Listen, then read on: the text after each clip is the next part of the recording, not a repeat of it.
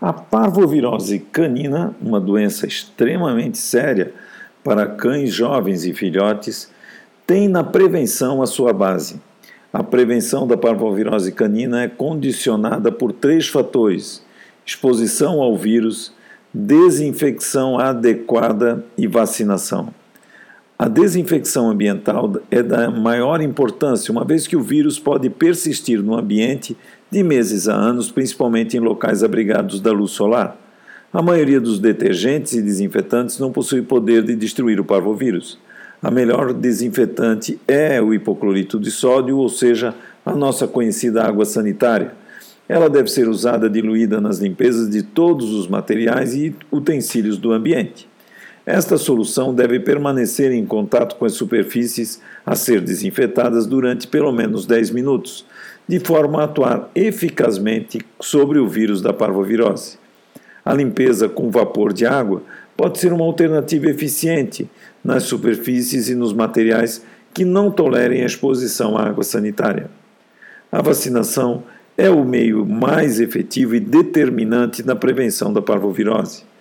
Atualmente estão disponíveis vacinas vivas atenuadas, vacinas mortas inativadas contra o parvovírus. As vacinas vivas modificadas são as mais comumente utilizadas.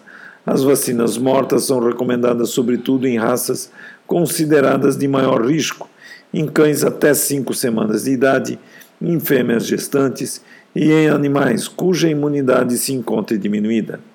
As vacinas vivas produzem uma infecção assintomática, sendo o período de imunização mais longo do que o alcançado pelas vacinas mortas. Uma preocupação adicional é que a imunidade proveniente do leite materno pode interferir com uma resposta efetiva da vacinação.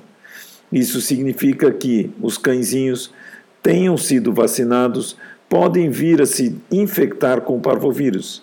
Para diminuir esta falta de proteção durante os primeiros meses de vida e prover adequados níveis de segurança contra o parvovírus, se recomenda administrar aos cachorrinhos uma série de vacinações que pode variar de 3 a 4 doses de vacinas com intervalos de 21 a 28 dias, a partir dos 45 dias de idade, que conferirão a proteção adequada a seu animal de estimação.